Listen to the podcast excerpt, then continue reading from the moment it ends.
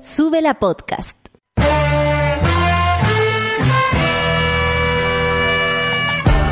Cuando despiertas en otra sintonía, ves las cosas que otros no ven.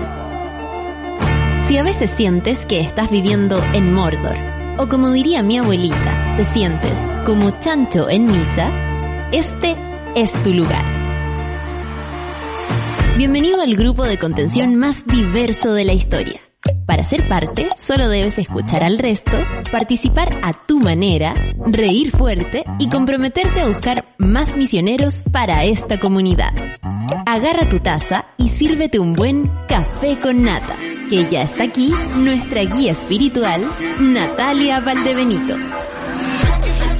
9 con 4 minutos y empezamos el café con nata de este día lunes 20, 25, 26, soy mala yo para esas cosas. 25 de mayo, muchas gracias, me informan ahí con una manito.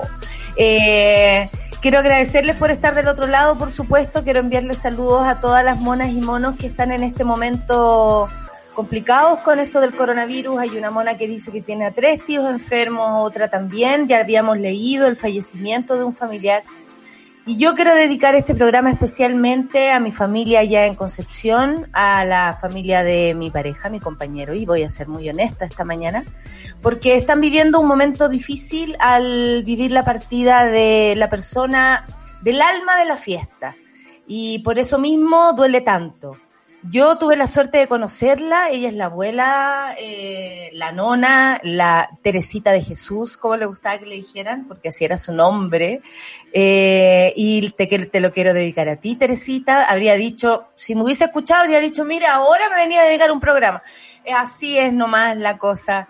Ahora te lo dedico, pero también se lo dedico a la Patti, a toda la gente que te cuidó, a toda la gente que te quiere, eh, a, todo el tiempo que tuvimos para conocerte y a todos los viejos y viejas que nos rodean y que nos hacen sentir que eh, ojalá fueran eternos, ojalá, ojalá siempre fueran eternos. Se lo quiero dedicar el programa de hoy a mi familia, a mi familia mm, política, como se podría decir de algún modo, pero también por desde el amor más profundo desde la distancia, porque obviamente en, condiciones como esta no, uno no puede estar lo que quisiera y eso también hace que las cosas sean raras.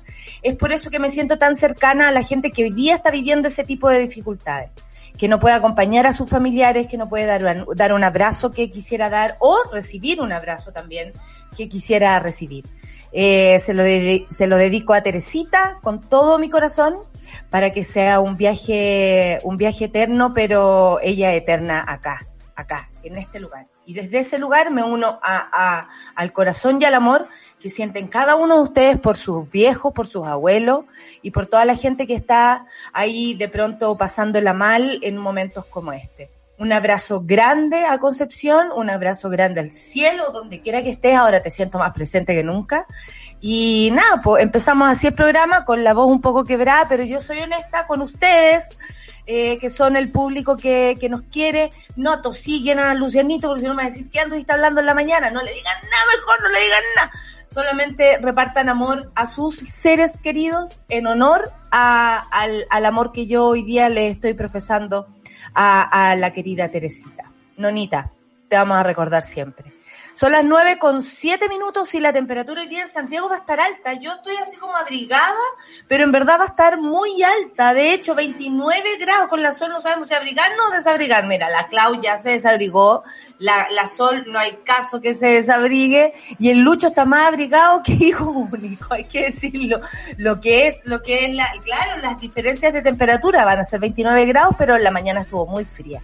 Iquique 19 grados, La Serena 16, Rancagua 28, también son altas, Valparaíso 24, Puerto Montt 15. Recuerdo que el año pasado en esta fecha no hacía este calor. Lo recuerdo porque me acuerdo muy bien de las fechas a propósito de otras situaciones familiares vividas y por lo mismo eh, es increíble el paso rápido que lleva el cambio climático y que por supuesto, ya lo hemos conversado aquí en el Café con Nata, vamos a ir eh, conversándolo, vamos a ir adelantándonos también al tema. No podemos dejar temas de lado, eh, así como no se pueden dejar, por ejemplo, los hospitales otros tipos de enfermos y enfermas y enfermedades de lado. Nosotros tampoco podemos dejar esta alarma, esta, esta sirena que empieza a sonar y que se, y que llama un cambio climático real, que por supuesto nos va a traer consecuencias y probablemente sea lo que viene, no me quiero pegar el Natadamus, porque esto ya es la ciencia la que lo dice, no soy yo, es la realidad. Eh, los titulares del día de hoy siguen estando en números altos, preocupantemente altos, dijo Mañalich ayer, como gran cosa, fíjate tú, como si no hubiésemos visto Italia, como si no hubiésemos visto eh, Francia, como si no hubiésemos visto España o Europa en general, Rusia en estos momentos lo dice como dándonos a entender que uh, estamos sorprendidos, ya que se reportaron 3.709 nuevos casos de COVID y que en total hacen un 69.102, muchísimo. Esperemos hoy día las noticias para ir sumando. Mientras que los fallecidos ya superan los 700, 718 para ser más específico y así acompañamos a cada una de esas familias en especial también a, gente que conocemos y que, por ejemplo, hace poco em, perdió a su padre. Estoy, hablando de un, periodista que queremos mucho, el Nacho Lira. Eh, él lo comentó en las redes sociales, yo no estoy cagüineando. Eh, por lo mismo, también, también le dedicamos este programa a personas como el Nacho, a su familia que lo están pasando mal. Tras una serie de jornadas con un nivel de ocupación por sobre el 90%, Piñera finalmente lo reconoce Estamos cerca del límite. Ah, ¿Sabéis qué? Sigamos con las noticias. New York Times llenó su portada con obituarios de fallecidos y además con algunas características de ellos. Eso fue muy bonito. Em, eh, por COVID-19 en Estados Unidos. Tal vez de una manera de enrostrarle, y vamos a comentar esa portada, de enrostrarle al país lo que está pasando y, ¿por qué no?, al mismo presidente de eh, lo que se pudo hacer y no se hizo, del tiempo que se perdió como si estuviera hablando de Chile, ¿ah? Eh, siento que estoy hablando de Chile, pero no, estoy hablando de Estados Unidos, del tiempo que se perdió también eh, en poder cuidar a una gran cantidad de gente que se fue eh, por, por causas del coronavirus. Vecinos con mareos y dolores de cabeza. ¿De qué estoy hablando? Quinteros vuelve a registrar pics de dióxido de azufre en plena pandemia. Yo vi la noticia ayer, retuiteé todo lo que pude y la verdad es que agradezco a los vecinos de la comunidad que son los que nuevamente ponen la, alarma y eh, estamos claros que la ministra, eh, me imagino yo, del medio ambiente ahora debe estar pensando que está de vacaciones porque de verdad, o sea, eh, por cuarentena o sin cuarentena, los servicios públicos siguen trabajando desde sus casas y me parece que debiera seguir preocupada de esta situación a propósito de lo que está pasando en Quintero. Y también, sin olvidar nunca, por supuesto, lo que está ocurriendo en otras esferas, Machi, el Machi Celestino Córdoba cumplió ya 19 días en huelga de hambre. Ya afirman que hay un deterioro de su salud. Bueno, no es primera vez, además, que entra en esta situación, por lo mismo me imagino que las defensas bajas eh, bajan con todo lo que además externamente está ocurriendo. Las razones de él, la liberación de presos políticos, tanto del estallido como a, los mismos presos mapuches. Son las nueve con doce minutos, vamos a entrar a, conversar con la Solcita, eh, a, hablar de todo lo que está ocurriendo y para empezar, mira, qué lindo porque es una canción, un bolerito, se lo dedico a mi Teresita, Anita Tiyu, mi querida jefa, Calaveritas, café con Natensuda.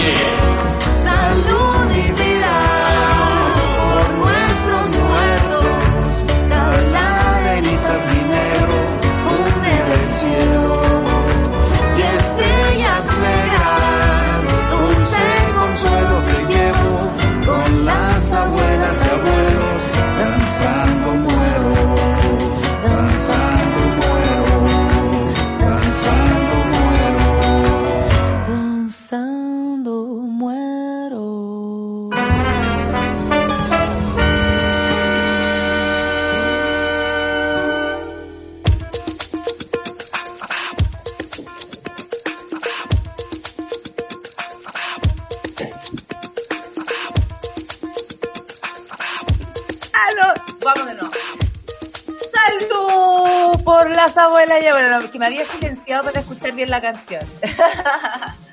Así es la cosa, pues así es la cosa por aquí. Eh, ustedes saben, la naturalidad es mejor que cualquier weá, porque si no, no van a andar mintiendo. Ay, ay, ay, no sé qué me pasó, que me quedé sin voz. Mentira. Incluso en los peores momentos hay días en los que encontramos historias de gente que vence la adversidad. Visita dkms.cl para conocer la historia de Matilde, una niña que venció el cáncer de sangre con la ayuda de Hazel, su donante de células madre sanguíneas. Además, conoce como tú también puedes salvar una vida. Te esperamos en dkms.cl para que te hagas donante y puedas donar vida en vida. Son las 9.17, haz entrada gracias a dkms.cl. Solcita abarca. No he ido a Santa Cruz porque no puedo. Eh... Está, amiga, está oscura, amiga. Sí, ¿Está sé que algo- el día o se va cambiando el sol, parece, ¿o no? En tu casa. Yo creo. Yo creo Antes te daba más sol. Antes me daba como súper directo, pues, y sobre todo en la mañana cuando me levanto temprano y leo las noticias aquí, me llega solcito. Pero a esta hora no. Y bueno, y cambia todo en realidad. No sé. Todos los días distintos. Sí, todos los días distinto porque el sol va cambiando, pese a que al parecer por las temperaturas el cambio climático viene aceleradísimo, ¿ah? Está igual que, eh, eh, bueno, en fin. ¿Te acuerdas Eh, tú que Semana Santa empezaban los primeros fríos y las primeras lluvias y ahora estamos con una... El año pasado hacía mucho frío en 29. esta fecha, yo lo recuerdo demasiado bien, demasiado bien, demasiado bien porque era la camiseta larga, porque era el Beatle, porque... Y ahora, Era todo- ahora no. No, es raro, es raro. Estamos echando a perder el clima. Sí, pues, ya lo echamos a perder todo, Sol. Eh, eh, asumamos esta weá también. Bueno, yo me hago cargo, pero de, de, de lo que me corresponde, ¿ah? Porque Sí. también yo no soy una empresa que anda contaminando Quintero, por ejemplo. Claro. No me siento tan culpable como esa empresa.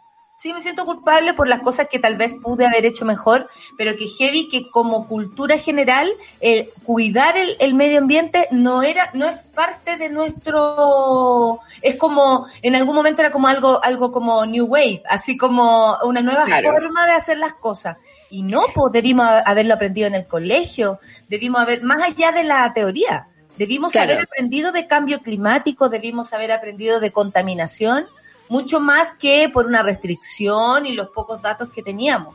No lo Y aprendimos. debimos, y debimos tener conocimiento ancestral, digamos. Nuestros pueblos originarios lo tienen mucho más claro que nosotros. O sea, la conservación, digamos, y que uno es como un invitado a vivir en este planeta. No es nada dueño de la cuestión, ¿cachai? Exactamente. Tienes Si toda la razón. estaríamos mucho mejor. Si la ahora. educación en Chile tuviera que ver con nuestros ancestros también, probablemente Sí. tendríamos ese, cru- ese cruce. La cosmovisión, pues dice el Lucho del otro lado en el chat. Oye, ayer me llamó la atención la postura que tuvo Jaime Mañalich y lo, di- y lo digo desde ese lugar porque lo hablaba como, oye, ustedes no han tomado en cuenta lo que estamos diciendo. Y la verdad es que sí, pues han cometido tantos errores mm, eh, comunicacionales, hay que decirlo, porque sin esos llamados a tomarse el cafecito de la señora Daza, sin hablar de eh, eh, retorno seguro, probablemente Claro. las cosas serían distintas. Ahora, hay un componente del ser humano en Chile que yo hoy día no puedo creer que esté de acuerdo con eh, la señora eh, eh, Evelyn Matei. Resulta que en la mañana Evelyn Matei estaba hablando de, de asaltos, de una nueva forma de asalto. Tú sabes que ella está siempre muy, muy a caballo de todo lo que pasa con la delincuencia, que es su tema favorito. Y, eh, y ella decía que recordaba eh, y que le llamaba mucho la atención la desobediencia, ¿cachai? Como, y de, de lado a lado, digamos, de, Claro. de, de, de para arriba abajo, oriente poniente, desde todo punto de vista hemos visto desobediencia, eso hay que decirlo, así como partió el viejo hueón en, en el, en el avión a comprar a Pichilemu, también eh, a- a- hay gente que ha hecho fiestas en otras localidades que no son, no sé, no dan la capacidad para tomarse un avión, digo, pero se han hecho fiestas, por ejemplo. Eh, de, de punta a cabo se han cometido errores. Y ella decía que le llamaba mucho la atención que, por ejemplo, cuando fue lo del cólera, que esto fue hace muchos, muchos años atrás, yo lo recuerdo porque mi tata tuvo cólera. Mi tata ha tenido todo, weona, todo. bueno, mi tata tuvo cólera, entonces yo, sí, heavy. Yo lo recuerdo claramente, esa situación, en Navidad. Fue la Navidad más triste que hemos tenido en la vida, más encima esa Navidad que llovió. ¿Te acuerdas? Me acuerdo, Pero me muy- acuerdo Era perfecto. muy chica, pero llamaba la atención porque fue una Navidad llu- lluviosa, pero así heavy, heavy, heavy. Cambio Bueno, climático, po. Cambio, eso a decir, otra alarma de cambio climático que no vimos venir.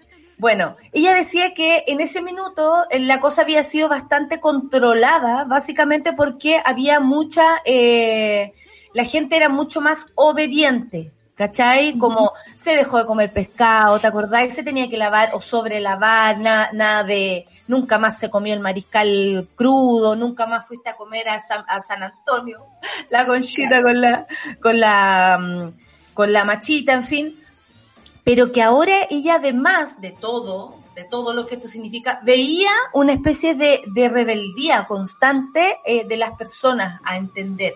Entonces, claro, ¿cómo vas a entender si hay un gobierno que está diciendo eh, y, y- y- que nosotros más encima podemos comparar a nivel mundial? O sea, te están diciendo una cosa como si no hubiese un ejemplo en Italia, como si no hubiese un ejemplo en, en, en Europa. Entonces, ayer dijo eh, Mañalich, sigue estando en un número alto, preocupantemente alto, y reportó los, los 3.700 nuevos casos de COVID que ya totalizan el sobre 69.000, como decíamos, y, la, y el total de fallecidos son 718. ¿Qué te parece a ti esto? Porque él lo está, eh, ahora están poniendo como mano dura. Salió también a hablar la Carla Rubilar, ¿no? Que, Sí. oye, la gente, y si cualquier problema que tengamos es problema ahora el, el nuestro. La culpa Claro. es nuestra. Tengo dos, dos opiniones al respecto. Una es que es una cuestión un poco más eh, estructural, ¿no? Y tiene que ver con la confianza en las autoridades. Eh, en Chile, digamos, no confiamos en nuestras autoridades porque nuestras autoridades se han dedicado a dispararnos, ¿no? Y en tiempos anteriores se han dedicado a abandonarnos. Y en tiempos un poco más anteriores en tratarnos de tontos, digamos, porque vamos a decir todo por ustedes mientras ustedes se dedican a trabajar y tributar para nosotros. Eh, una, eh, perdón si me pasé tres pueblos con la. No, no para nada, yo creo que pero- lo resumiste demasiado bien. Es, Pero en el duro, fondo es duro de escuchar, es pero muy- lo resumiste. Ay, se quedó pegada la sol. Se quedó pegada, yo sigo. pero No, es duro saber. Ahí volvió, espérate, espérate, te ¿Volví? Ahora vuelve. ¿Volví? ¿Volví? Sí, te escucho al menos, no sé si te veo, Ha pero te estado medio inestable mi internet de estos días, debo decirlo. Como que del, del viernes para acá viene un poco, viene un poco ahí más o menos. Bueno, una cosa es eso, cómo nos han tratado. Y lo otro es que yo creo que se están poniendo, digamos, algo así como un parche antes de la herida, al darse cuenta que la realidad les va a cobrar muy fuerte, digamos, los réditos políticos, que en tiempo más vienen las elecciones y obviamente nosotros les vamos a cobrar cómo han manejado esta situación. A mí me llama profundamente la atención, de verdad, el doble, triple, cuádruple discurso que han tenido las autoridades, el ir para allá, el ir para acá, que Carla Rubilar ayer admitiera, por ejemplo, que eh, esta cosa de la nueva normalidad podía, digamos, influir en la forma en que la gente se comportaba. A mí, de verdad, no siento que la gente sea tan porfiada o más porfiada que, eh, digamos, el atender que yo a mismo, los que yo mismo, que yo mismo, o sea, ¿por qué eh, Rabindranath Quintero puede salir tranquilamente, aunque haya salido negativo el test ahora, da lo mismo, ¿cachai? Pero ¿por qué toma esa actitud displicente que cuando de te da el principio positivo, es siempre positivo. El otro día decía un doctor que si te daba después negativo, o sea, yo creo que poniendo en duda la palabra del, del senador. Yo también creo lo mismo, sí, yo también Mm. creo que hay una... y Trato de salvar el viejo, trato de salvar. Sin ningún argumento de que, que hay algo atrás. No ¿cachai? tengo O sea, pruebas, pero no tengo dudas. Exactamente. Sobre todo porque siento que Mañalich ah, estuvo hablando harto este fin de semana y uno se queda más con lo que no dice que con lo que dice, ¿cachai? Entonces, eh, por ejemplo, él ah, hoy día en la mañana en cooperativa hablaba de eh, que a él no le gustaba decir inmunidad de rebaño, pero en realidad como que hay- que entender que la gente se va a enfermar, ¿cachai? Por ejemplo, decía que, y lo anoté, ¿dónde lo anoté? En este cuaderno. Estamos testeando más de lo que necesita. ¿Qué significa eso? ¿Qué significa? o sea, por, por mí que los testearan a todos. A todos, ¿Cachai? casa por casa. Claro, ¿qué es esto de más de lo que se necesita? Como que Yo con esa esto fila sí la aumentan, iría a hacer para que me los- testeen. Claro, aumentan los falsos positivos, según él, ¿cachai? Entonces, como, bueno, cuestionemos la, la calidad de los test. Según un doctor, había más falsos negativos que falsos positivos. Cuando da positivos, porque se disparó algo eh, dentro tuyo que a mí me gusta escuchar con harta atención a los doctores que ya que están en la televisión tanto rato, eh, mínimo que le pongamos atención, que son las Claro. personas que saben, ¿no? Escuchamos la ciencia. Y, y claro, eh, pero eso, a mí lo que me confunde, o sea, lo que me preocupa del, del discurso de Mañalich en general es que es confuso. Porque lo primero es decirle a la gente, intentemos no contagiarnos. Pero ellos partieron por decir, porque creían, ¿no? Que era tan fácil decirle a la gente, oye, es mejor que nos contagiemos todos. La señora Daza a mí me daba, pero una rabia supina. Sí. supina que dijera, bueno, si nos vamos a contagiar todos, como si este país tuviera la posibilidad de resistir algo como eso. Claro. Primero Es que todo. Bajo la lógica de nuestro país, no podemos darnos el lujo de contagiarnos todos. Aquí hay que prevenir. Si no, vamos a colapsar entre todos todos los lugares que ya están en colapso. Entonces, Claro. No era, no, y, y- y- no, es que puta, nos vamos a contagiar todos, pero igual la gente se equivoca cuando sale de la casa, pero igual tiene que trabajar, pero igual quédate en tu casa, pero no, tú tenés la culpa. O sea, a ver, Sí. cualquiera se confunda, hace una fiesta o parte para no sé a dónde si no tenía una- un ápice de empatía, que es otra Claro. que nos falta por, por la dictadura y por la historia de Chile. No- nos robaron la empatía también, nos robaron esa capacidad de cuidarnos los unos a los otros. Eh, es impresionante a mí, el cambio de discurso me parece súper irresponsable, tiene que ver como cómo la ciudadanía recibe el discurso. Por lo general la gente no está pendiente todos los días y a cada rato lo que está diciendo el gobierno, por lo tanto tú tienes que ser claro y en todos los discursos tratar de transmitir una idea. Esa idea es quédate en la casa, nosotros te vamos a apoyar, manguera, digamos, y eh, vamos a tratar de contagiarnos lo menos posible. Por eso te digo que me da la impresión de que tienen una idea de que nos tenemos que contagiar todos y ojalá nos vamos muriendo así como porque ocurre, digamos, porque la vida pasa, ¿cachai? Pero por otra parte no les queda otra que decir quédense en casa, lávense las manos, cuídense, porque es lo políticamente correcto, ¿cachai? Ahora, para mí... Es lógico que todo partiera con lavarse las manos, porque es básicamente Sí. lo que está haciendo este caballero ahora.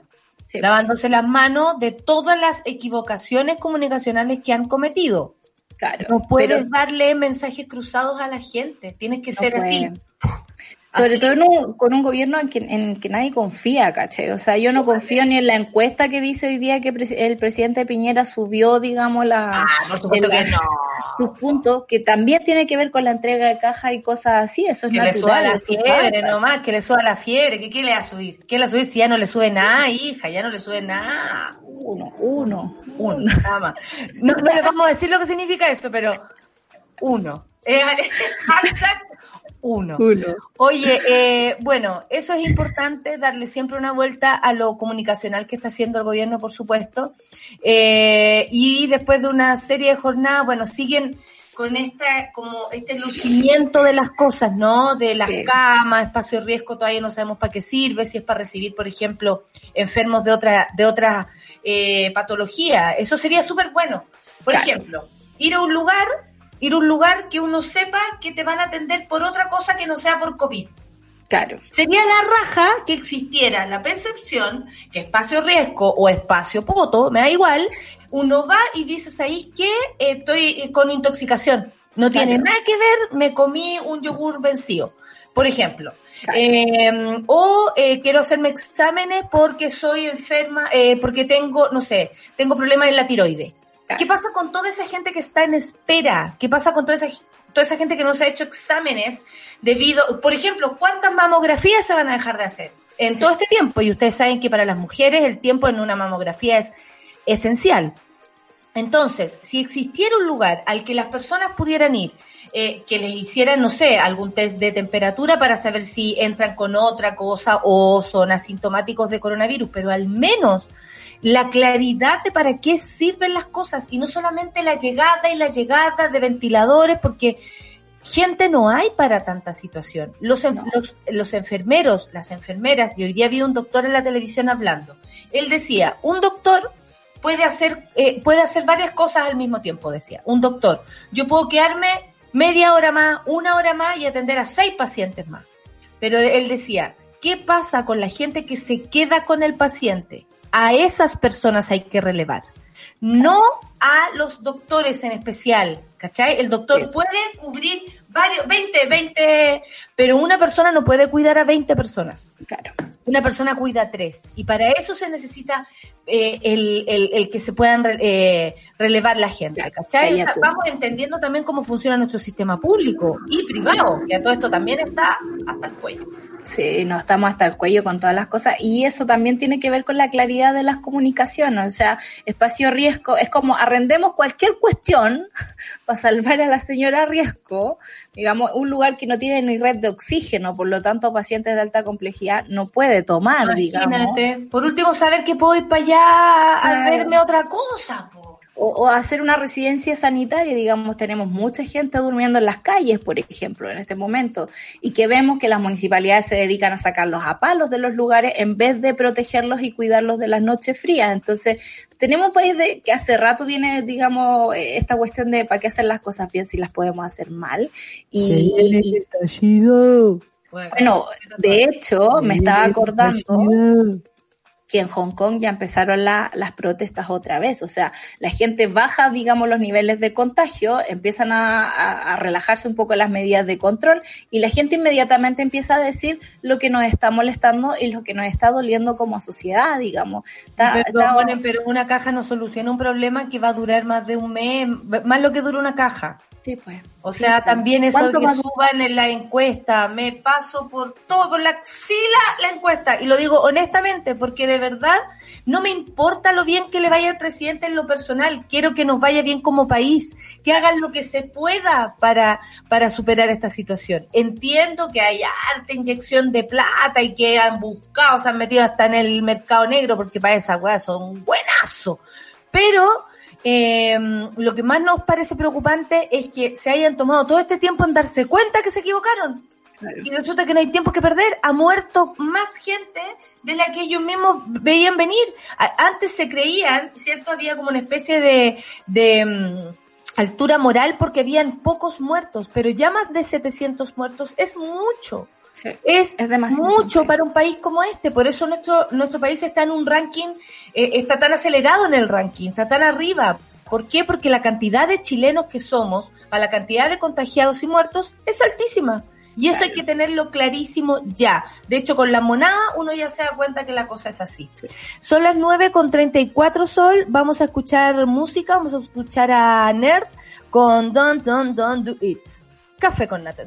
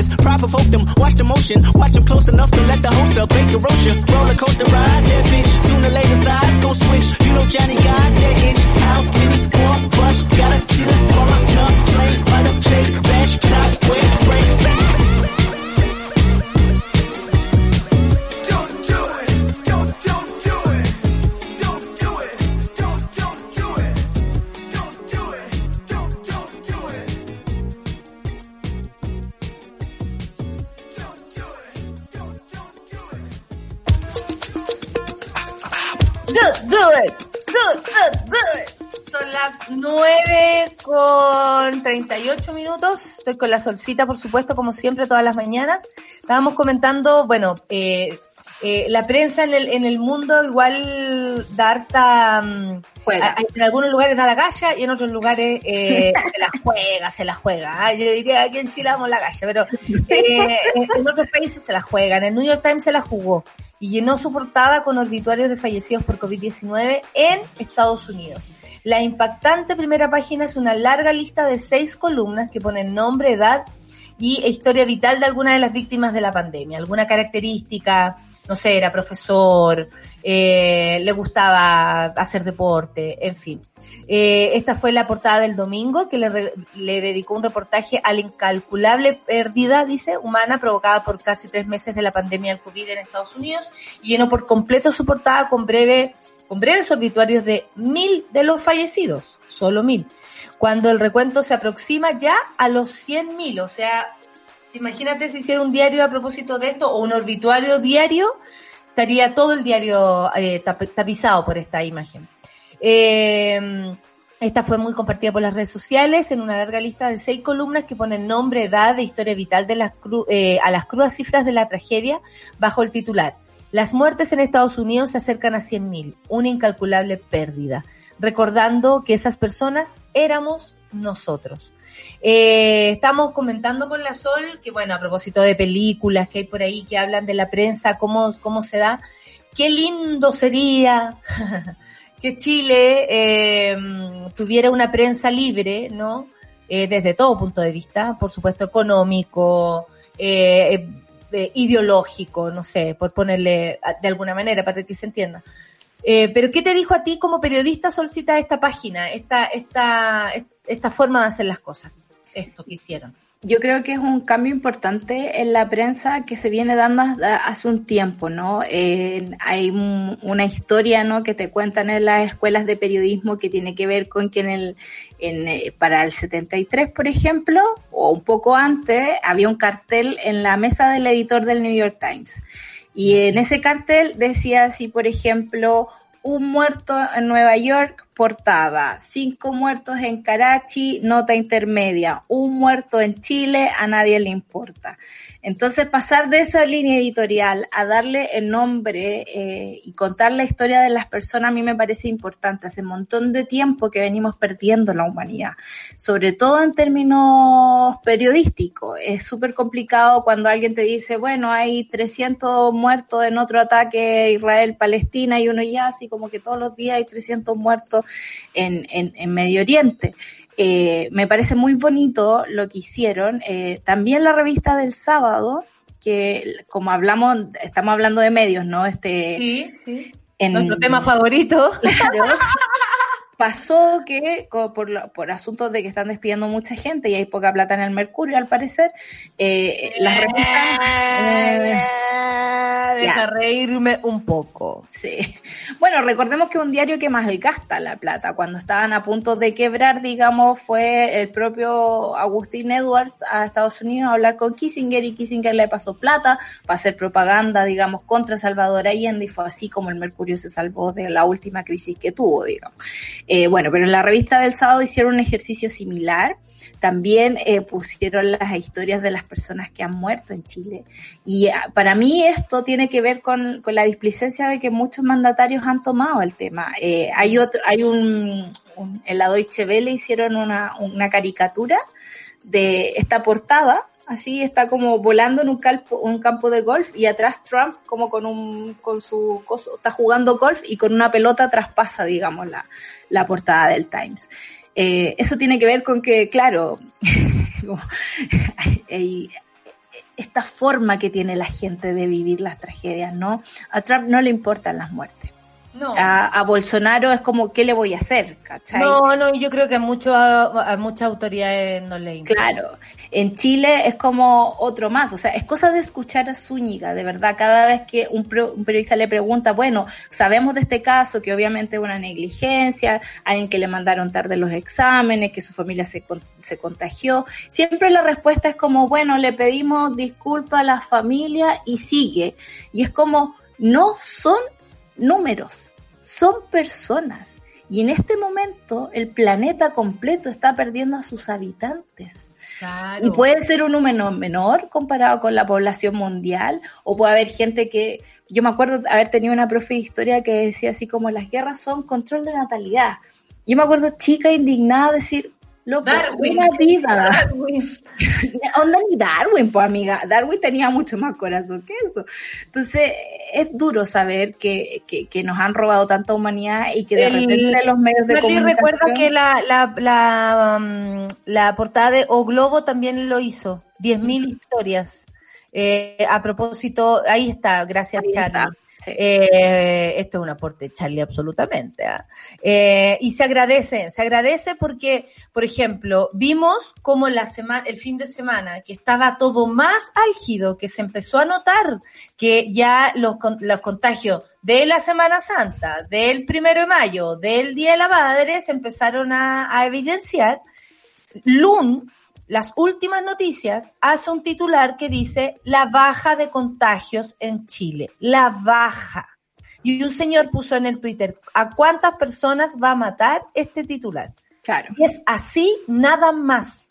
O sea, un periodista, una persona que se le ocurre hacer algo como eso, que también tiene que ver con, una, con un mandato, ¿no? Y con no romper ese mandato, porque una cosa es que a mí me digan, Natalia, tú tienes que escribir esto, y la otra es que yo no pelee las razones eh, concretas de que no se puede hacer algo así. Claro. Disculpa, pero este titular no pertenece a la realidad siquiera. Entonces, claro, obviamente nos pasamos la- la- los, los, los rollos con nuestros medios, que por supuesto siempre nos dejan al debe.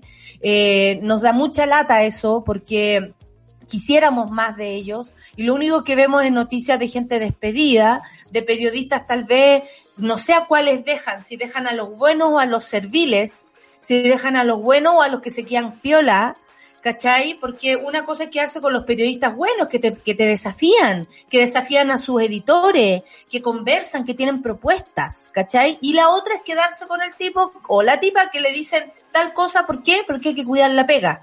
Claro. Porque en este país el neoliberalismo lo único que nos enseñó es a cuidar la pega porque eso te da dignidad, porque eso, porque tú eres todo a través de tu pega, todo. Un ser humano, respetable, eh, y si tenéis plata ya pasáis, podéis ser hasta ministro, pues.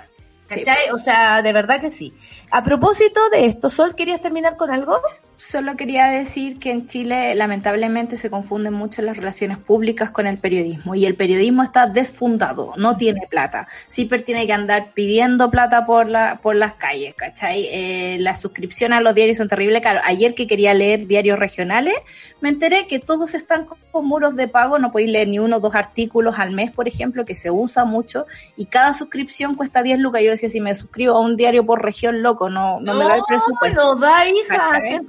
No, Y no esa plata va a Agustín Edwards, digamos que el dueño de, mismo, de esta claro. red eh, de diarios Claro. regionales, que Al no tiene plata en su portada está todo regio, el gobierno lo todo regio. Claro, eh, y, y esa misma persona es la que después despide periodistas. Entonces hay un, un vicio de origen en cuanto a los medios chilenos, que los medios nuevos, digamos, digitales, hemos tratado de, de romper, pero es difícil, o sea, de verdad, Más aquí en, nadie... Chile, más en Chile porque acá no paga nadie. Por Nadie. ejemplo, el ex ministro de. Salud en Bolivia va a la cárcel por caso de respiradores. Marcelo Navaja estará tres meses en prisión preventiva mientras se investiga sobre precios en la compra de aparatos para enfrentar la crisis del coronavirus.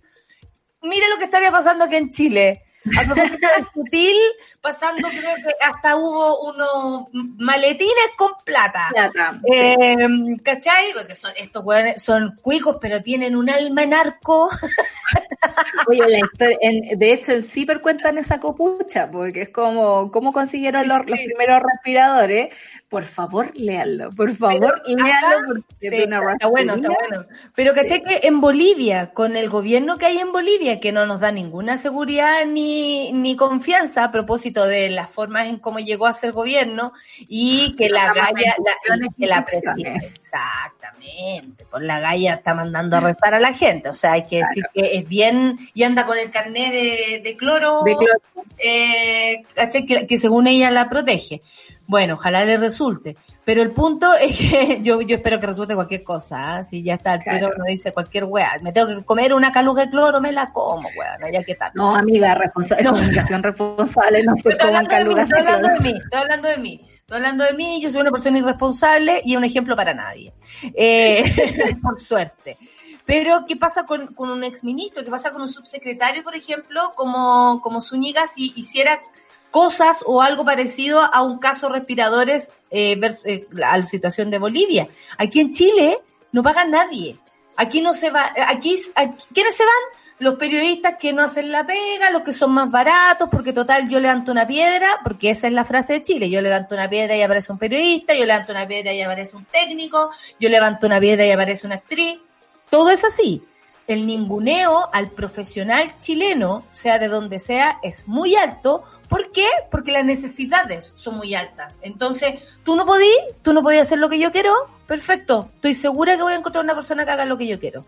¿Por qué? Porque pega, falta. Y plata también. Oye, a propósito, eh, bueno, Brasil se hunde en muertes por COVID-19, Bolsonaro tiene un caos, renuncia epide- epidemiólogo clave en la lucha en contra del virus. La Otra verdad es que sí, están abandonando el barco, pero básicamente porque este señor ya se está saliendo, yo creo, de toda forma. Sí. O sea, O una sea, cosa es- es ser fascista y la otra es ser... eh, es que yo creo que es lo mismo, Sol. Pero, pero no, este gallo es, es cruel, es, eh, es especialmente torpe incluso, porque hay cosas que no se pueden decir, ¿cachai? Por mucho que tú las pienses. Entonces creo que es duro que la salida del epidemi- epi- ah, epidemiólogo Wanderson de Oliveira se suma a la confusión en un Ministerio de Salud cuyas recomendaciones para limitar la enfermedad han chocado, que eso es heavy, que el Ministerio diga una cosa y el presidente diga otras. Por ejemplo, reanudar las actividades económicas. Sí, es súper complicado y volvemos al mismo tema del cruce de comunicación y la falta de protocolos quizás internacionales para cuidarnos al respecto de la salud. Esto es consecuencia de, de fundar, digamos, nuevamente quitarle plata a los sistemas públicos de salud, a los sistemas internacionales de protección. Es como, bueno, esta es la consecuencia de habernos dejado a la deriva y privilegiar el crecimiento económico de los países. Y digo de los países porque para quién es ese crecimiento económico? Cuando Bolsonaro llama a la gente a trabajar, no la llama para que se vayan a enriquecer ellos mismos o vayan a tener una mejor vida, es como mantener el sistema que sirve a las élites de los países.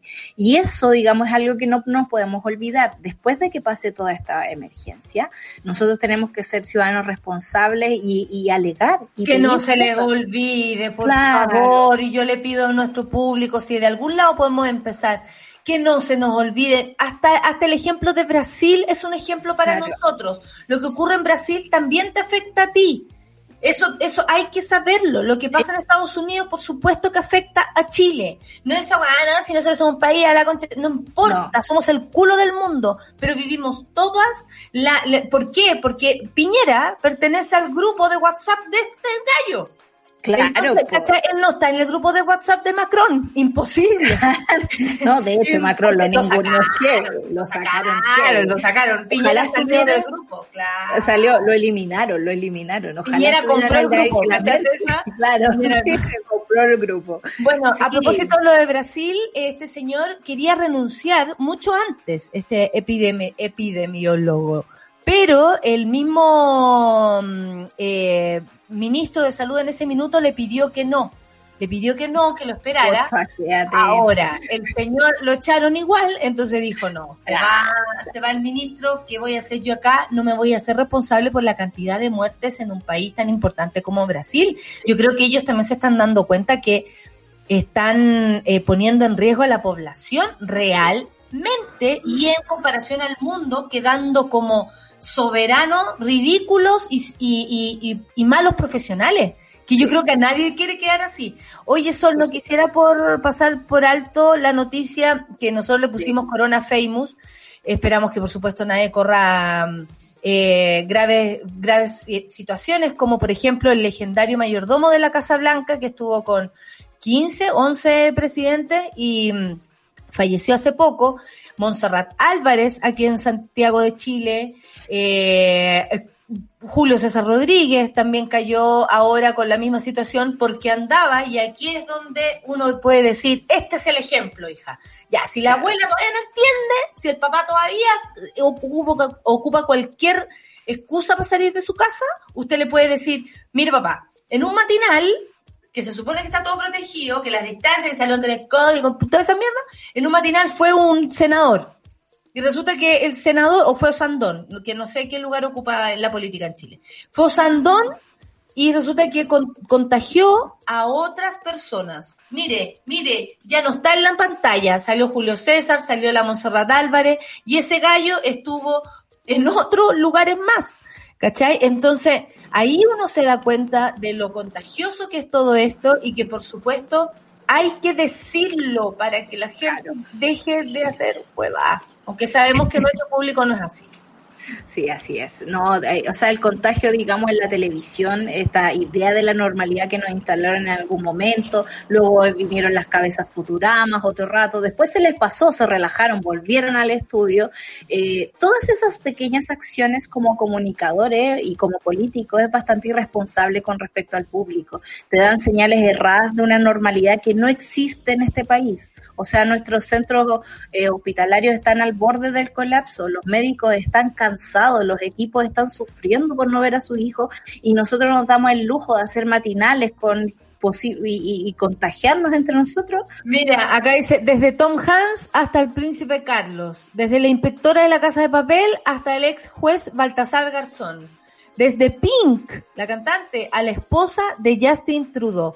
O sea, desde, cual, desde lado a lado, como hemos Claro. dicho, así como tal vez errores se han cometido de arriba hacia abajo, de abajo hacia arriba, de al lado para al lado, también ha sucedido ahora con una cantidad de gente que tal vez esto le puede ayudar a algunas personas a comprender que esta situación le puede ocurrir a cualquier persona. Porque en general se piensa que la gente de la televisión o los diputados, los senadores, tienen una, una especie de protección, ¿no? Como que no les va a pasar nada, como que están ahí, eh, no sé, para siempre. Como no una inmunidad diplomática, ¿no? Claro, Ay, tiene una inmunidad que nadie conoce, no es así. Eh, el chef Yan, Yan Yin, un, un, bueno, algunos jugadores de fútbol, en este caso en Chile, mm, eh, estos periodistas que estuvieron en el mismo programa con eh, Ma- Manuel José Osandón y José García Ruminot, que además también se encuentran en aislamiento, como indica el protocolo sanitario. Ahí el otro día Osandón le decía a un matinal, oye, los tengo que dejar, porque ahora voy a una comisión. Mentira, weona, se fue a otro matinal. No, yo lo yo lo vi porque yo cambié la tele y de pronto el otro, aquí estoy, bueno, pero, oiga, pero usted no debería estar descansando. En una comisión. Claro, en una comisión. Era más mentira. No, terrible. si esta nos mienten de- desde todo punto de vista. Bueno, yo lo único que espero es que el costo humano sea el, el menos posible. Y de verdad, viniendo de, de lado y lado. Duele ver cómo las personas sufren y que todos los días nos encontremos con noticias súper tristes como de gente más cercana, que, que está viviendo esta experiencia que de verdad es, eh, además es estresante. Las personas, Sí. por ejemplo, no, no pueden saber lo que les pasa porque ir a los centros médicos es muy, o sea, no sé, hay personas que son más sensibles, que a lo mejor los, los, los síntomas se disparan, por ejemplo, Claro. en su propio cuerpo se disparan. Y hay otros que tienen una, no sé, una agua mental que los hace vivirlo de manera más tranquila. Ninguna de esas dos personas puede ir a verse al, al hospital o a la clínica para salir de una duda. Ya no se puede.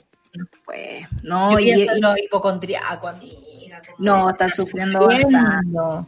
Y a mí eso es lo que me da como pánico y terror, que las autoridades no se lo tomen en serio. En cada pregunta que se hace en el reporte del MinSal se dice, está este caso del hospital 1, está este otro caso en hospital 2, la gente está teniendo demoras para recibir su examen. Y es como, bueno, si esa demora es una excepción, no es la regla. Y por supuesto, aspiremos a que no sea la regla, pero no nos hacemos cargo de, de, de esas pequeñas grietas que está teniendo el sistema. Y eso a mí me duele muchísimo. Hemos dejado hace un montón de tiempo a la gente abandonada y esta crisis nos viene a, a decir, digamos, cómo está el estado de las cosas.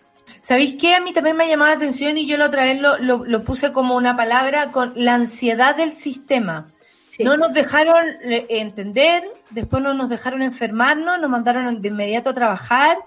Y esa ansiedad, o sea, como que estuviéramos viviendo en paralelo a lo que pasa en el mundo. Y no, esta enfermedad tiene un tiempo en cada país porque depende del tiempo en que llegó al país. Aquí llegó en marzo. En marzo cuando en Italia estaba desatado. No podemos compararnos con Europa hoy porque Europa hoy día está bajando, a, a propósito de recién está bajando, bueno, y la gente se está lanzando también porque están ahí en los bares, pero no tenemos, no es porque en Europa pase una cosa paralelamente a Chile se aplica, es todo lo contrario. Ellos van en otra etapa. Si esto fuera un juego, ellos van en otra, en otra etapa del juego. Entonces, de pronto me da la impresión que estas personas se comparan con estos países que ya han vivido lo que nosotros estamos viviendo, que es el pic, que es la cima de los contagios y de, y de la saturación en los sistemas de salud. Entonces, no podemos mirar, oye, pero si en Europa ya salieron, en Europa hace dos meses estaban viviendo la situación que nosotros estamos Sí. viviendo, viviendo hoy. Es incomparable. Entonces, nosotros también, desde nuestras casas, para que también le enseñemos a nuestros viejos, a nuestra familia, para que seamos un canal, todos, y lo digo a la, mona- le digo a la monada, todos seamos un canal de información donde tú le puedas decir esto, oye mamá, nada que ver, eso es en Europa, en Europa en marzo estábamos, estaban como están ahora. Por eso no aplica que salirse a tomar el café. Entonces la señora Daza, y entonces toda esa gente con la ansiedad de volver a hacer plata, que como tú dices, no es plata para uno, porque para uno es su puro sueldo, es plata, plata para los que son, para los poderosos, ¿no? Y sabemos quiénes son.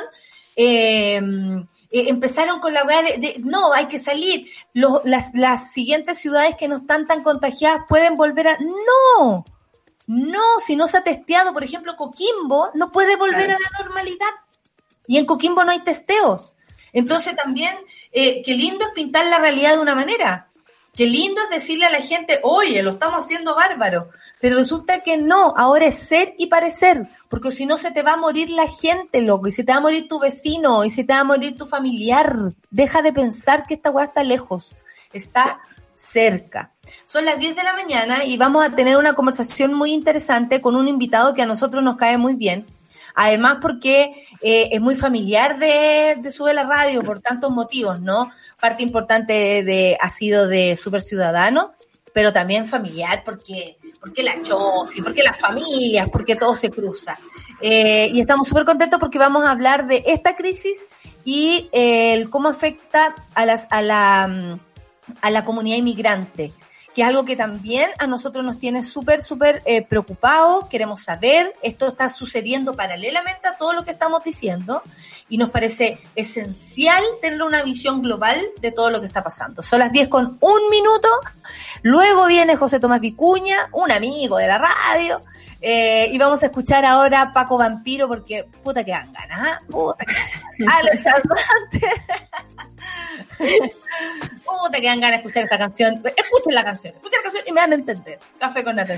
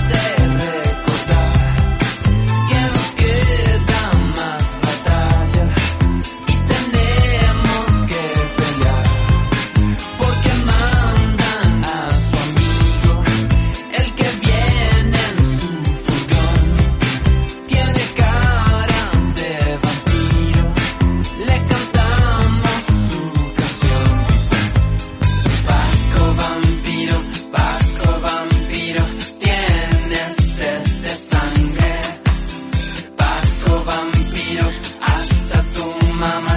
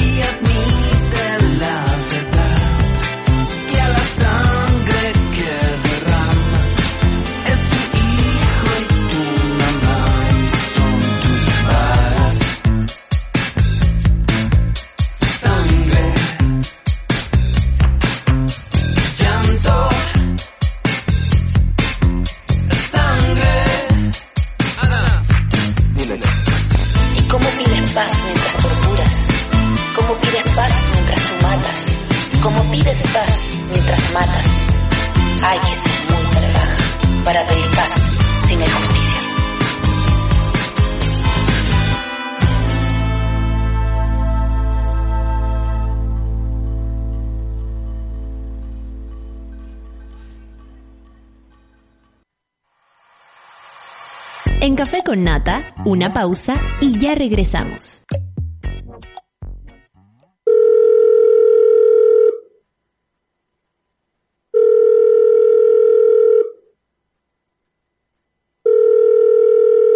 En la mayoría de los casos de abuso sexual durante la infancia, la víctima puede llegar a esperar hasta 20 años para atreverse a hablar.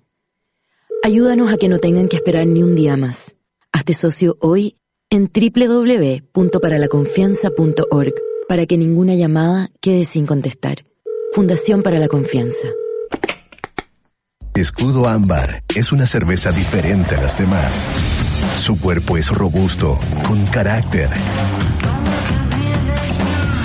Tiene un color cobrizo que la hace distinta. Y malta caramelo para un sabor tostado único.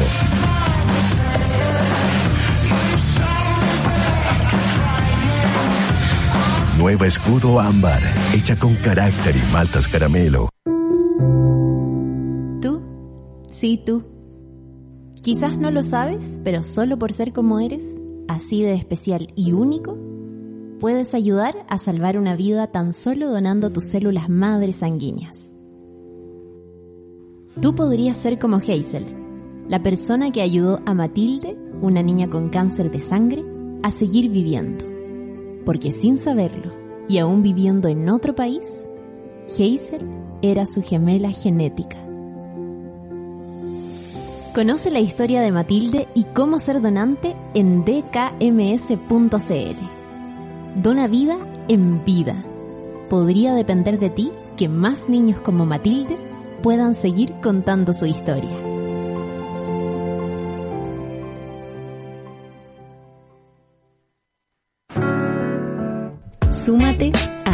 La Club.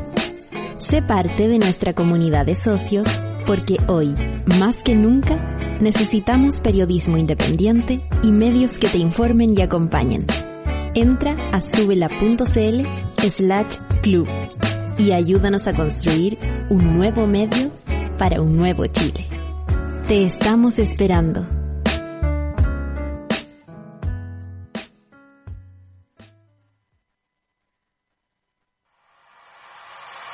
Ya estamos de vuelta en Café con Nata.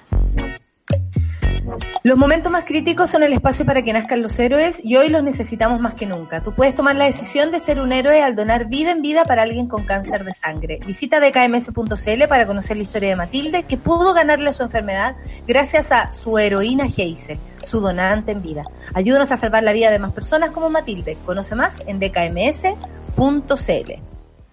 Tómate el tiempo para conversar, que en Café con Nata es lo que hacemos ahora junto a un nuevo invitado.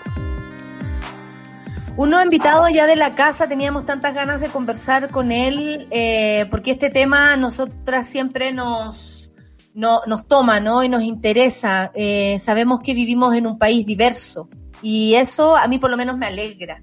Y desde ese lugar creo que hay que cuidar la diversidad de todas las personas que viven en nuestro país, como precisamente son los migrantes. Estamos con José Tomás Vicuña, del Servicio Jesuita Migrantes. Te vimos ayer en unos videos. Bienvenido, José Tomás.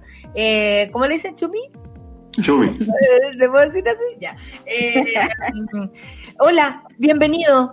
¿Cómo, cómo estás? ¿Estás cansado? ¿En qué, ¿En qué andas? Porque te hemos visto por aquí y por allá, muy activo. Sí, hola Nada, hola Sol. Eh, ahora tuve una reunión en la mañana y una amiga del trabajo me decía, te ves cansado. Y dije, me acabo de dar cuenta que fue fin de semana largo y la verdad no me di cuenta.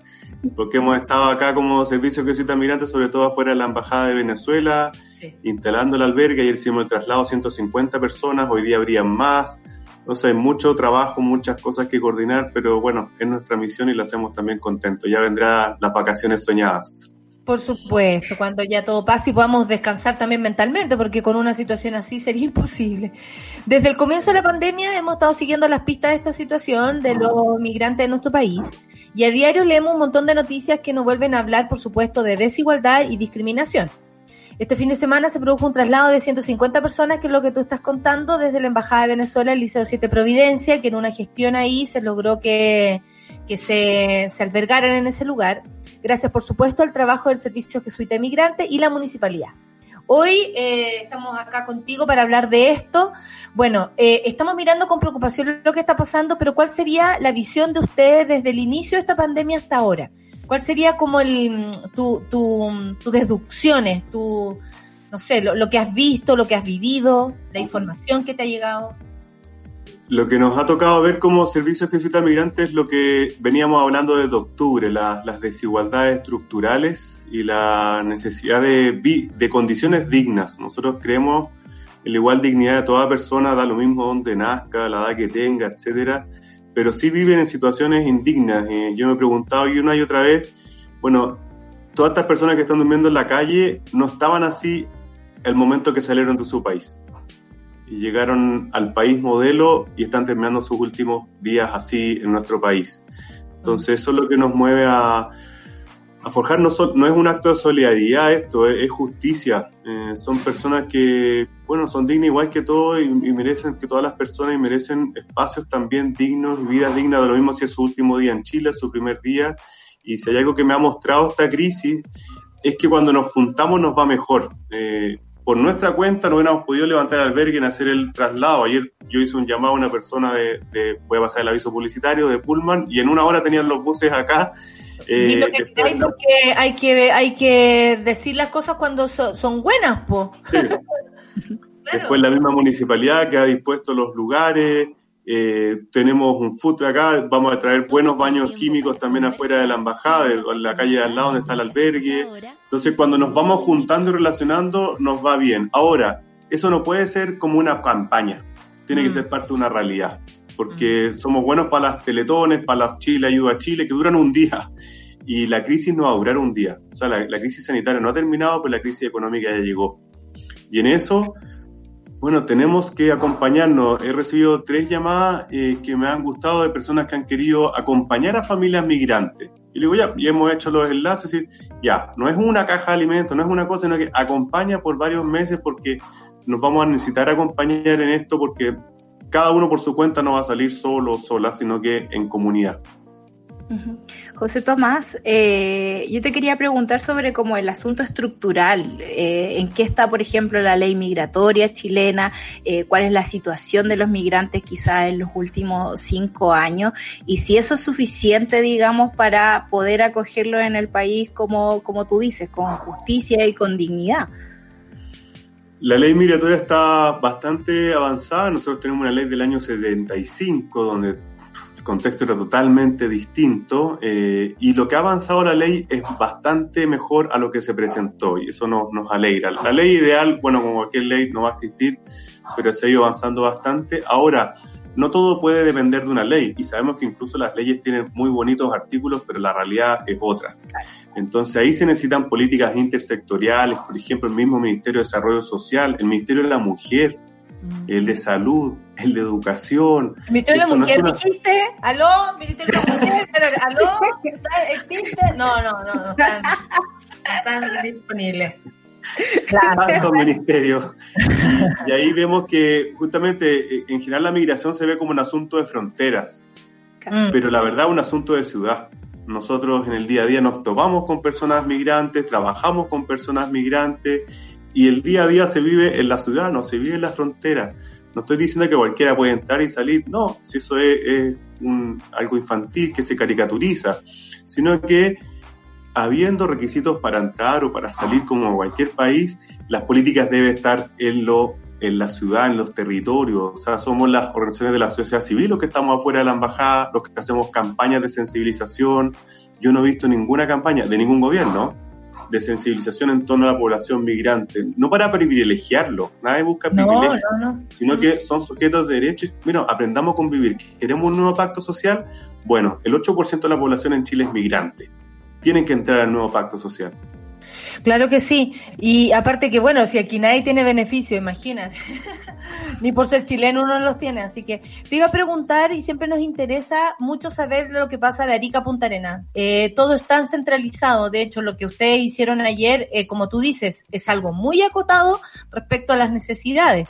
Eh, ¿Qué pasa de norte a sur? Eh, porque sabemos que ocurre, el, el norte tiene una situación, el, el sur tiene otra, y en especial el norte, por ejemplo, Antofagasta, que tiene una gran densidad de gente y de una gran ciudad.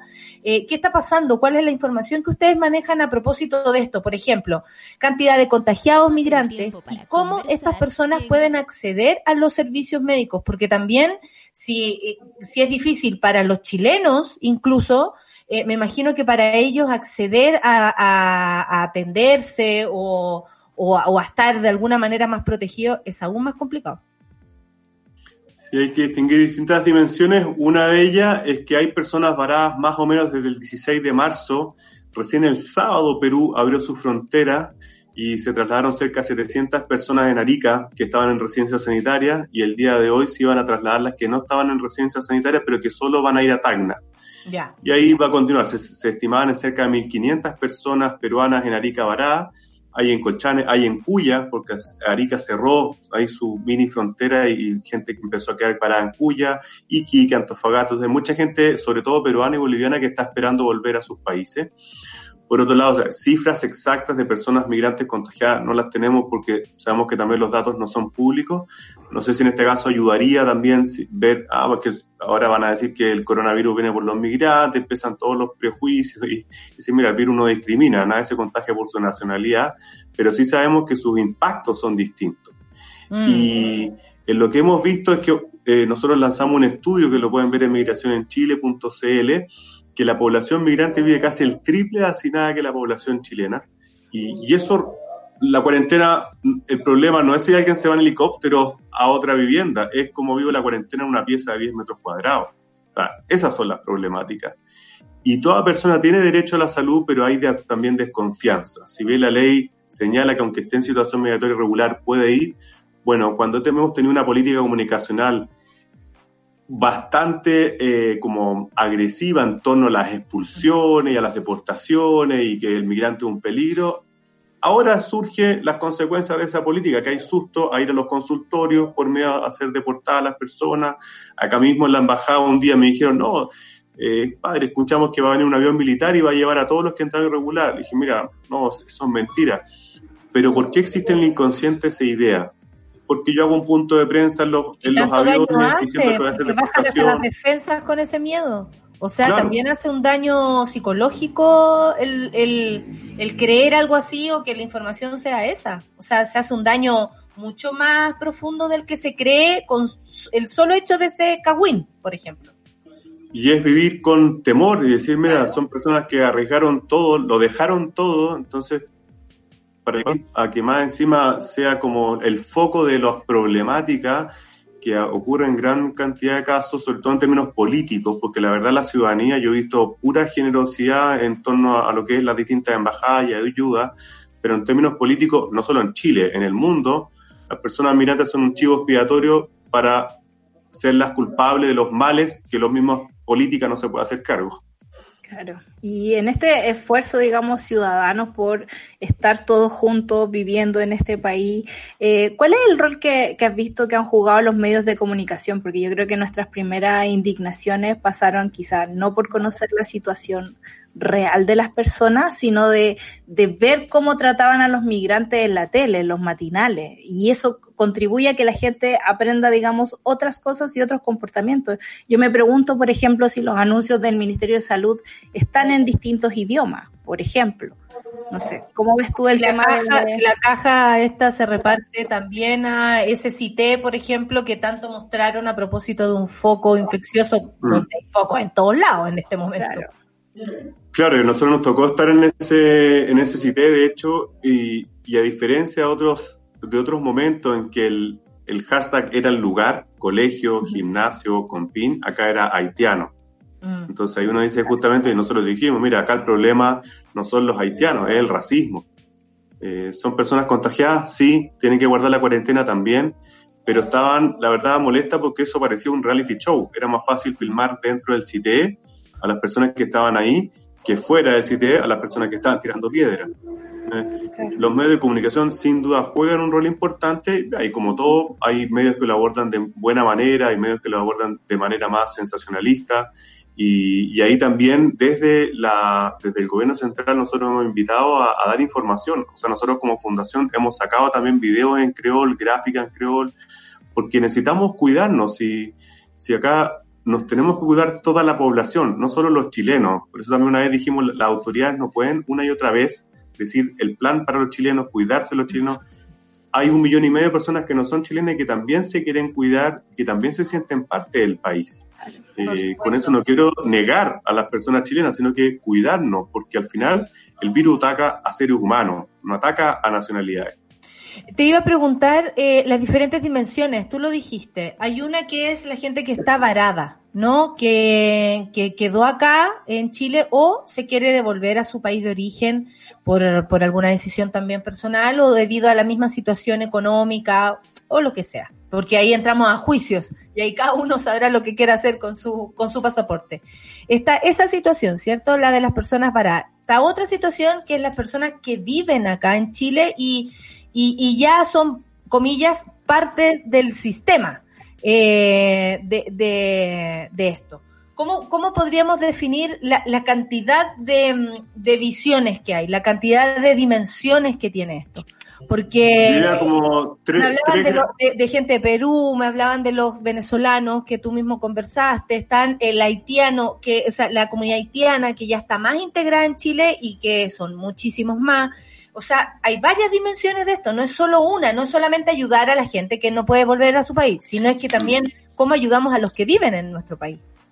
Como Diré que hay, tre- hay tres grandes grupos. El primer grupo son las personas que se quieren volver a su país, básicamente, sobre todo personas peruanas, bolivianas y hay venezolanas. Ahora, representan un porcentaje muy bajo en torno a la cantidad de personas migrantes en Chile. Claro. Debe ser un 2%. Yo calculo unas 5.000 personas que hoy día están queriendo volver a sus países. Ah, muy poco para un millón y medio. Después otro gran grupo que, que vive en sectores más precarizados, en condiciones más difíciles y que ha vivido la paradoja de que arriesga su vida para que otras personas se queden en cuarentena. Arriesga su vida entregando comida en la casa de otra persona, arriesga su vida en el servicio público, en, en la atención primaria de salud, el 25% de los médicos son extranjeros, son personas extranjeras. Eh, o trabajando en los mismos hospitales, en, en labores de aseo, de administración, distintas claro. cosas, ¿sabes? personas arriesgando su vida para que otros tengamos vida eh, y que también cuando no llega el sueldo un mes se desploma la vida. A Nosotros cuadriplicamos en el servicio de Ciudad Migrante nuestra atención y, y hoy día ahora ya viene el fin de mes y el arriendo es un tema. Eh, hay personas que pueden tener ahorros, pero hay personas que vienen el día a día y cuando no llega el sueldo eh, se, se termina la vida y hay que ver cómo sobrevivir a eso. Y ese sin duda es un gran, gran porcentaje de la población migrante y otras personas, población migrante que ya está viviendo de mejor manera, lleva más tiempo en Chile, tiene más redes o tiene mejor condición socioeconómica. Una persona que es gerente de una empresa también es migrante, si el migrante lo da la na- nacionalidad, no la situación socioeconómica, a veces se asocia solo a la situación socioeconómica, y ese también es otro grupo. El, el gran, y también viendo que la gran mayoría de las personas se quiere quedar en el país. Eh, ahora, bueno, ¿cómo nos queremos quedar en el país? Hay gran cantidad de personas chilenas que también están sufriendo que si no les llega el sueldo a fin de mes, bueno, no solo no hay para el arriendo, no hay para comida y hay distintas dificultades. Aparte que había ahí- mucho trabajo informal. Está el vendedor de callejero, por ejemplo. eh, obviamente ahora más dificultades tiene para hacer lo que hacía. Entonces también tanto trabajo informal, lo sabemos bien nosotros, que yo vivo desde el otro lado los trabajos informales, eh, no tenemos ningún tipo de protección. Entonces me imagino que, claro, se queda en la calle de- muy rápido, muy rápidamente sin nada, sin ningún recurso, a- a- a- o una cuerda de donde agarrarse. Y yo creo que dos cosas que vamos a ver ya este mes, bueno, está finalizando, pero desde junio, eh, es ver justamente más empleo informal, más comercio ambulante y también más carpas en las, en las plazas. Sí, Las sí, eso es en situación de calle, en Chile hoy día las personas en situación de calle son 15.000.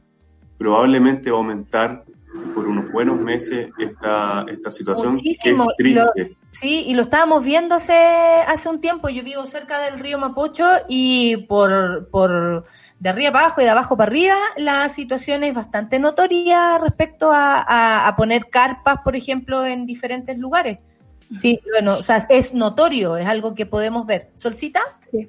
No, quería saber cómo en este momento, ya sabemos que la situación de, de los migrantes es bastante delicada desde octubre, digamos que se viene deteriorando de cierta forma, pero ¿cuáles son las urgencias más importantes en esta crisis sanitaria? ¿Y de qué se trata la campaña que ustedes están teniendo en el Servicio Jesuita Migrante? Nosotros estamos en la campaña Chile Comparte junto a Techo, Hogar de Cristo, Fondo Esperanza, en el cual se han entregado más de 5.000 cajas de alimento para personas migrantes chilenas, tercera edad. Y sin promoción. Sin promoción, sin video, sin nada. Eh, viene una foto de Chumi en la caja. Chumi así. Recibe tu Chumi caja. 2022. No, sin Voy, ninguna voy. promoción. Y, y otro desde el Servicio Jesuita Migrante lo que estamos haciendo también es, son transferencias electrónicas para, para, pa- para compras de alimentos que las mismas personas decían que comer. Algunas que prefieren más arroz, otras más fideo, otras más jurel, da lo mismo. Y ha funcionado bastante bien ese sistema, una transferencia electrónica de 25 mil pesos. Eso gracias a los aportes que hemos recibido como fundación. Hemos pagado subsidios de arriendo también, ya a, a- a varias familias, subsidio de arriendo de 150 mil pesos. Hay que considerar que un CITE puede costar de 80 a 150 mil. Ahí está el aviso publicitario en la pantalla. Pueden entrar a www.sjmchile.org. Eh, cualquier ayuda al final va a estar ayudando a personas migrantes, no va a estar ayudando al SJM. Esto es para ayudarnos entre personas. Y también hemos entregado kits para niños, niñas lactantes, o sea, eh, que la misma persona pueda comprar colados, pañales, lo que necesite para, para sus guaguas y así poder vivir de mejor manera. Eh, y lo hemos hecho ya en 50 comunas del país. Tenemos una aplicación que se llama Migrap, que ahí han accedido las personas, levantan sus necesidades, después nosotros las llamamos, hacemos una encuesta para ver, levantar distintas dimensiones de necesidades eh, y que va desde canal, desde transferencia electrónica para que ellas mismas compren sus alimentos, a incluso algunas personas han pagado pago documento, o a una persona también que tenía su hijo que venía desde Iquique porque había hecho una cuarentena allá, bueno, que vaya a buscarla desde Paine al aeropuerto, no tenía ni un peso. Poder ayudarnos para hacernos la vida mejor, más y vivir de mejor manera. Finalmente Oye, es estamos, eso. estamos viendo el, el, el nuevo reporte de los contagiados, es bastante alto, además la cantidad de fallecidos, por supuesto que se suma. ¿Hay un catastro de migrantes contagiados o, o algo así? Y no lo digo por el hecho de, Mm. lo digo por tener una, una, una estadística, sobre todo por la vulnerabilidad. Nosotros hicimos una encuesta a final de abril y ahí había que un 10% había presentado síntomas, pero esa fue una encuesta exploratoria desde el Servicio de Visita Migrantes con la, el Colegio Médico, la Universidad del Desarrollo. Eh, desde el Ministerio de Salud, al menos, nosotros no hemos tenido datos, no sé si alguna otra institución, yo me imagino que el Ministerio lo tiene, e incluso sectorizado. Bueno, vimos ese mapa también que salió con, con los lugares donde estaban las personas contagiadas. Eh, si han aumentado los contagios y han aumentado en comunas donde hay población migrante, bueno, ahí eh, eh, me imagino que también hay miles de personas migrantes que están contagiadas. No hemos tenido conocimiento, al menos yo, de personas migrantes que han fallecido por coronavirus, pero también me imagino que algunas habrán fallecido de las más de 700 ya que han fallecido. Eh, y en eso es ver, claro, no, no fallecen por, por ser migrantes, a veces fallecen por ser mayores de edad, por, porque no pudieron hacer su cuarentena, porque tenían una enfermedad sabemos que la calidad de preexistente. vida también influye en las enfermedades preexistentes o en tu cali eh, no sé, la alimentación que has tenido, el, el trabajo arduo, por ejemplo, que de pronto a las personas la, la- la- las debilita, o sea, el, el momento en que te encuentre también la enfermedad y si tu entorno te apaña en eso, porque si no tienes una cama donde descansar es medio difícil darse incluso el tiempo para estar enfermo, porque eso también es casi un derecho en este país, el poder decir, me estoy enfermo, me voy a recuperar eh, y tengo para llegar a fin de mes, eso es un privilegio. O sea, estamos hablando de lo más básico, de lo más básico. Mira, tenemos que terminar. Ha sido un gusto, sobre todo, poner este tema en el Café con Nata. Me parece que, bueno, siempre está este tema en Sube la Radio, gracias a este cruce que haremos ahora con Rayen Araya. Yo te la presento, Rayen, Chumi. Eh, Me da mucho gusto de la rellena, hace tiempo que no nos veíamos. Ahí ¿Cuánto está, pues, ¿viste? Eh, pero por eso sabemos que estos temas son parte de, de- de Sube la Radio, pero también lo quisimos decir en el Café con Nata porque nuestro público es activo, es un público diverso y es un público que sobre todo asume la realidad como de, de- de muchos colores. Y así es como queremos que sea nuestra comunidad. Por lo mismo, están ahí las coordenadas para ayudar. Eh, quisiera que las repitieras, así la gente pudiera mm, colaborar si es que puede. Gracias. Pueden entrar a www.sjmchile.org y ahí está el link, sea para donar o para hacerse socio o socia. Y gracias a usted, bueno, Sol, Nata, a Luis también me da gusto verlo, que no nos veíamos hace Eh, tiempo. De ahí a la, a la Rayen también. Y gracias a ustedes también porque ponen estos temas no desde la perspectiva como sensacionalista, sino que más humanista y eso es lo que necesitamos en este país. Por supuesto, y sobre todo educarnos a través de esto, porque así, así vamos a discriminar menos y vamos a entender este mundo como la diversidad misma, como nos gusta también. Muchas gracias, José Tomás. Un abrazo, que le vaya muy bien, cuídate mucho. eh, y, eh, y nada, pues muchas gracias por todo lo que estás haciendo tú especial y con toda tu comunidad y con toda la gente que quiere colaborar. Gracias, María, los saludo a la Chofi, mi hermana también. Eh, No, la amamos. La amamos. Profundamente la Chofi. Sí, Yo, yo no quería decir, pero bueno, también tiene que ver con eso. Le mando un saludo entonces al hermano desde aquí, quizás de cuándo que no se ven. Son las Chumi 10 a Chofi. de Chumi a Chofi. Excelente final. Gracias, José. Que te vaya muy bien, gracias. que te vaya muy bien y muchas gracias por todo lo que están haciendo. Eh, Rayen, querida, ¿cómo estuvo tu fin de semana? Además de estar cocinando, me imagino, como las locas. Siempre, siempre cocinando, haciendo galletas, haciendo coca, vamos a terminar rodando aquí. Eh, pero bien, bien tratando de entretener al ¿Cómo está nuestra, cómo está nuestra La reportera? reportera Oye, estoy impresionada. Estoy No, impresionada. Tiene que hacer un sube la Sube la radio, sí. Es que está, es que está cada vez así como agarrando frases más largas. En cualquier minuto vamos a tener reemplazo. Estoy clarita. Ahí va. Sí, maravilla, me me encanta, porque a ella le gusta subir la radio, nada más, la Nada más. puede hablar con mucha gente, pero No a ella sube la radio y aparece así detrás, yo le voy a contar, nosotros estábamos en reunión y de pronto aparece por detrás la cara de la Agustina, Siempre.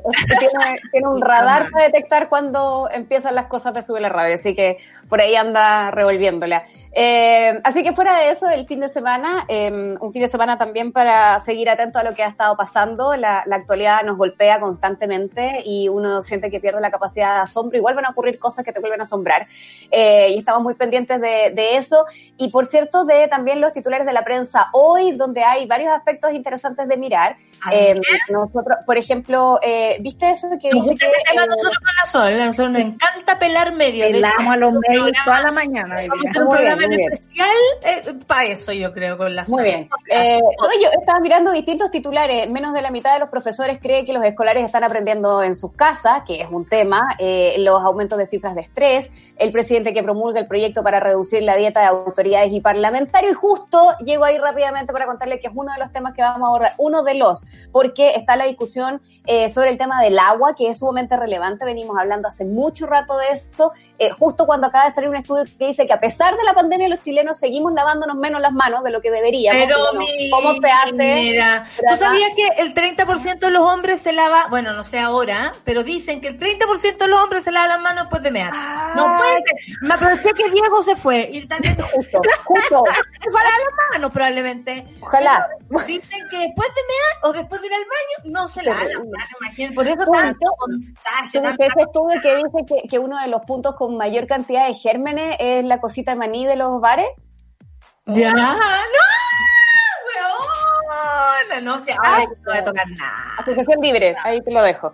Ya, No. bueno, el tema es que em, fuera de la broma que uno pueda hacer al respecto, sabemos que el tema del lavado de manos es fundamental. Las cifras dicen que en Chile todavía es un hábito que no tomamos a pesar de la pandemia, pero además nosotros hacemos el insight ahí en lo que significa intentar eso en lugares donde además no hay agua. Y la relevancia que es que las autoridades eh, en el fondo le tomen el peso a esta situación y hagan lo que se puede, porque sabemos que hay cosas que están limitadas por la constitución, pero hay otras que requieren de voluntad, como por ejemplo por lo menos ir a las comisiones, ¿no? Donde se está discutiendo eso, que no pasó la semana pasada. Bueno, parte de eso lo vamos a estar conversando con Diego Ibáñez que nos acompaña. Bueno, diputado nada provincial raro que esto haya empezado por aprender a lavarse las manos. Me eh, veo a Mañalich haciéndolo eh, y no me parece nada extraño que esto haya empezado por ahí. Ironía aparte. Ya, Nos despedimos, de- nos despedimos Sol. Nos vemos mañana. Público, eso. No, no le haga la desconocida. Y eh, ahí le preguntarás tú a Diego si se lava las manos. Yo no le quiero preguntar a Luis, a Charlie, la verdad no le quiero preguntar. No por qué, porque no sé. Creo que pongo en riesgo mi salud mental.